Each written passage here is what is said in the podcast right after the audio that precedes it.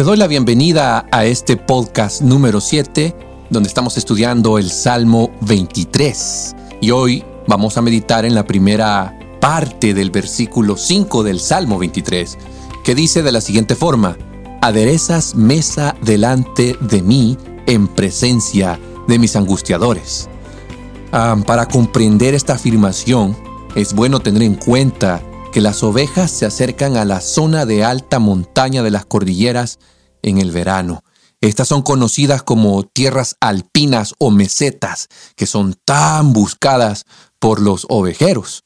En algunas de las mejores tierras de ovejas del mundo, especialmente en el oeste de los Estados Unidos, en el sur de Europa, estas altas mesetas de cordilleras donde las ovejas eh, andan pastoreando, se le pueden, se le dominan mesas. Ah, Así que puede verse o entenderse lo que David denominaba mesa, era en realidad toda la alta cordillera donde las ovejitas pastorean. Aunque estas mesas eh, sean remotas y de, de difícil acceso, el pastor, el buen pastor de ovejas, se toma el tiempo y la molestia de prepararlas para la llegada de sus rebaños. A principios de la temporada, incluso antes de que toda la nieve se haya derretido por el sol de primavera, el pastor se adelantará y va a hacer varios viajes de reconocimiento eh, en este lugar áspero y, salvaje. Lleva consigo una provisión de sal y minerales para distribuirlos por las praderas en los lugares estratégicos para que las ovejitas puedan beneficiarse durante el verano. El pastor inteligente, el pastor cuidadoso también decidirá con mucha antelación dónde se ubicarán sus campamentos para que las ovejas tengan los mejores lugares para dormir. Piensa todo lo que el pastor tiene que hacer. De verdad, el oficio de ser pastor de ovejas no, no, no se ve algo fácil. El pastor revisa la pradera cuidadosamente para determinar la calidad de la hierba y la vegetación de las tierras altas. Hay una flor muy común, un poco menos llamativa, eh, se le conoce como white canmas o canmas blancas. Eh, son un poco atractivas, pero son atractivas para, para una abeja, en el sentido de que son mortales para las ovejitas. Por ejemplo, si los corderos comen o mordisquean algunas de estas hojas eh, cuando están emergiendo entre la hierba durante la primavera, eso significa una muerte segura los, corderitos quedan paralizados, se ponen rígidos como bloques de madera y simplemente pues sucumben ante los venenos tóxicos de, esta planta. Eh, pero todo esto, quiero decirte amigo o amiga, que todo esto estaba en la mente de David mientras escribía estas líneas. Yo puedo imaginarme, quiero que te lo imagines, caminando lentamente por, por este lugar en el verano delante de su rebaño, con un ojo de águila, está atento a cualquier signo de hierbas venenosas que va a arrancar antes de que sus ovejas lleguen a ellas. Sin duda, amigo, amiga, eh, David tuvo que deshacerse de montones de ellas por la seguridad de su rebaño. Y el paralelismo en la vida cristiana es claro. Al igual que las ovejas y especialmente los corderos, de alguna manera sentimos que tenemos que probar todo lo que se nos presenta. Por ahí dicen que la curiosidad mató al gato, dice por ahí, ¿verdad? Tenemos que probar esto y lo otro, probarlo todo solo para saber cómo es, eh, por curiosidad, ¿verdad? Y es, y es muy posible que sepamos, aún sabiendo, algunas cosas son mortales y aún así eh, las decidimos probar. Pueden ser muy destructivas, pero de todos, modos, de todos modos las terminamos probando. Nuestro Dios siempre va un paso adelante de nosotros el buen pastor siempre va un paso adelante de las cosas que tú haces. Un ejemplo clásico de cómo Jesús va un paso adelante fue con el incidente donde Jesús advirtió a Pedro que Satanás deseaba tentarlo y tamizarlo como el trigo. Y Cristo le dijo, bueno, esto te va a pasar, pero te digo que yo ya he orado por ti, para que tu fe no falte. Eh, entonces, es decir, para que Pedro no, no se encontrara indefenso, no se encontrara... Eh, descuidado en el momento de la prueba. Jesús oró por él. Jesús estuvo, Jesús anticipó el peligro. Y es lo mismo que hace con nosotros. Este gran pastor, el buen pastor, va adelante en cada situación, anticipando el peligro que podemos encontrar y ora por nosotros para que no sucumbamos ante las pruebas. Eh, otra de las tareas que el pastor el buen pastor asume en el verano es la de vigilar a los depredadores. Eh, recuerda lo que dice el Salmo, el Salmo, ¿verdad? Me, prepares me preparas mesa delante de mis angustiadores o de mis enemigos en otras versiones. El buen pastor está atento, eh, está vigilando a los depredadores, buscará señales, rastros de lobos, de coyotes, de pumas, de osos, de leones. Si estos llegaran a asaltar o molestar a las ovejas, el pastor tendrá que cazarlos o esforzarse en atraparlos para que su rebaño pueda, pueda descansar en paz. Y de nuevo, se nos da una imagen sublime de nuestro Salvador que conoce cada astucia, cada truco, cada traición de nuestro enemigo Satanás y de sus compañeros.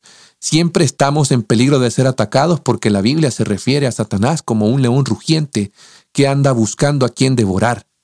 Otro paralelismo en nuestra vida cristiana es que Cristo, nuestro buen pastor, ya ha ido por delante de nosotros en cada situación y en cada extremo que podamos encontrar se nos dice, se nos recuerda, se nos enfatiza que Jesús fue tentado en todo como nosotros. Sabemos que Él entró eh, plena y completamente y muy íntimamente en la vida de nosotros, los hombres. Vino a este planeta, se humanizó, conoció nuestros sufrimientos, experimentó nuestras penas, soportó nuestras luchas en esta vida. Fue un hombre, varón de dolores, quebrantado, eh, es lo que dice la Escritura. Y por eso Jesús nos puede comprender porque se ha identificado con nosotros, se ha identificado totalmente con la humanidad. Por lo tanto, Jesús tiene un cuidado y una compasión por nosotros que va más allá de nuestra capacidad de comprensión. Podemos estar seguros de que Él ha estado en esa situación antes. Él está en ella ahora de nuevo con nosotros porque es el buen pastor y debido a esto, eh, la perspectiva de nuestra vida cambia. Cristo ha recorrido todo este territorio antes que nosotros y nos ha preparado la mesa a la vista de nuestros enemigos que quieren desmoralizarnos y, quieren destruirnos si se les diera la oportunidad. Esto es muy alentador. ¿Sabes qué es muy alentador? Saber que, al igual que en cualquier otro aspecto de la vida donde hay luces y sombras, en la vida cristiana también hay valles y cimas. Demasiadas personas asumen que una vez que uno se hace cristiano, automáticamente la vida se convierte en glorioso jardín de delicias. Pues si es así, díganme dónde firmo, ¿verdad? Pero esto no es así. Puede convertirse en un jardín de dolor, tal como nuestro Salvador pasó por el jardín de Getsemaní. Como se señaló anteriormente, como lo dije, no hay montañas sin valles e incluso en la cima de la montaña puede haber algunas experiencias duras. Pero Dios, en su cuidado y preocupación por nosotros, nos sigue asegurando que tendremos algo de alegría con nuestra tristeza, algunos días deliciosos aquí, así como días oscuros, algo de sol como algo de sombra, pero lo importante es que Él está con nosotros. Y para nosotros los cristianos, hay una mesa también, la mesa que Dios ha preparado para nosotros. Eh, a veces eh, no pensamos en el tremendo costo personal que Cristo tuvo que pagar para preparar la mesa para nosotros por ejemplo, la privación solitaria y personal el pastor tiene que hacer para preparar en el verano y poder llevar a su ganado a, la mesa, eso conlleva un gran sacrificio. Y comparando con Cristo, la agonía que él sufrió en el Getsemaní, en la sala de Pilatos, en el Calvario, ¿no te parece que le ha costado mucho a Jesucristo? Cuando vienes a la mesa del Señor y participas del servicio de comunión, eh, que es una fiesta de acción de gracias por su amor y cuidado, eh, te pregunto, ¿aprecias con pasión lo que ha costado preparar esa mesa para ti?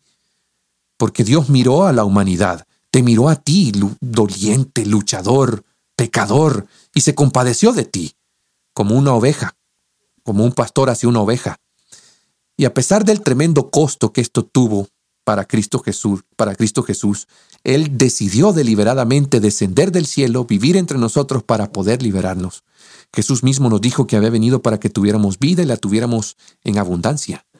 Al igual que el pastor se emociona más allá de las palabras al ver a sus ovejas prosperar, prosperar en, en las praderas en el verano, que es uno de los momentos más culminantes en todo el año. Así Jesucristo el buen pastor se complace inmensamente cuando te ve florecer en las mesas de una vida noble y elevada que Él ha hecho posible para ti. Parte del misterio y de la maravilla del Calvario, del amor de Dios hacia ti hacia mí, es que está ligado al profundo deseo del corazón de Dios de que nosotros vivamos en un plano superior. Él anhela verte y verme por encima del nivel mundano que este mundo ofrece, Jesús se complace tanto cuando caminamos por los caminos de la santidad, del desinterés, de la satisfacción eh, serena en el cuidado de Él hacia nosotros, de, estar consciente de su presencia y de disfrutar de la intimidad de su compañía. Amigo, amiga, vivir así es vivir con riquezas. Eh, caminar aquí con Cristo es caminar con tranquilidad, caminar seguro. Es alimentarse, es estar repleto de cosas buenas, es encontrar mesa eh, donde encuentras el, amor de, tu pastor por ti y por mí.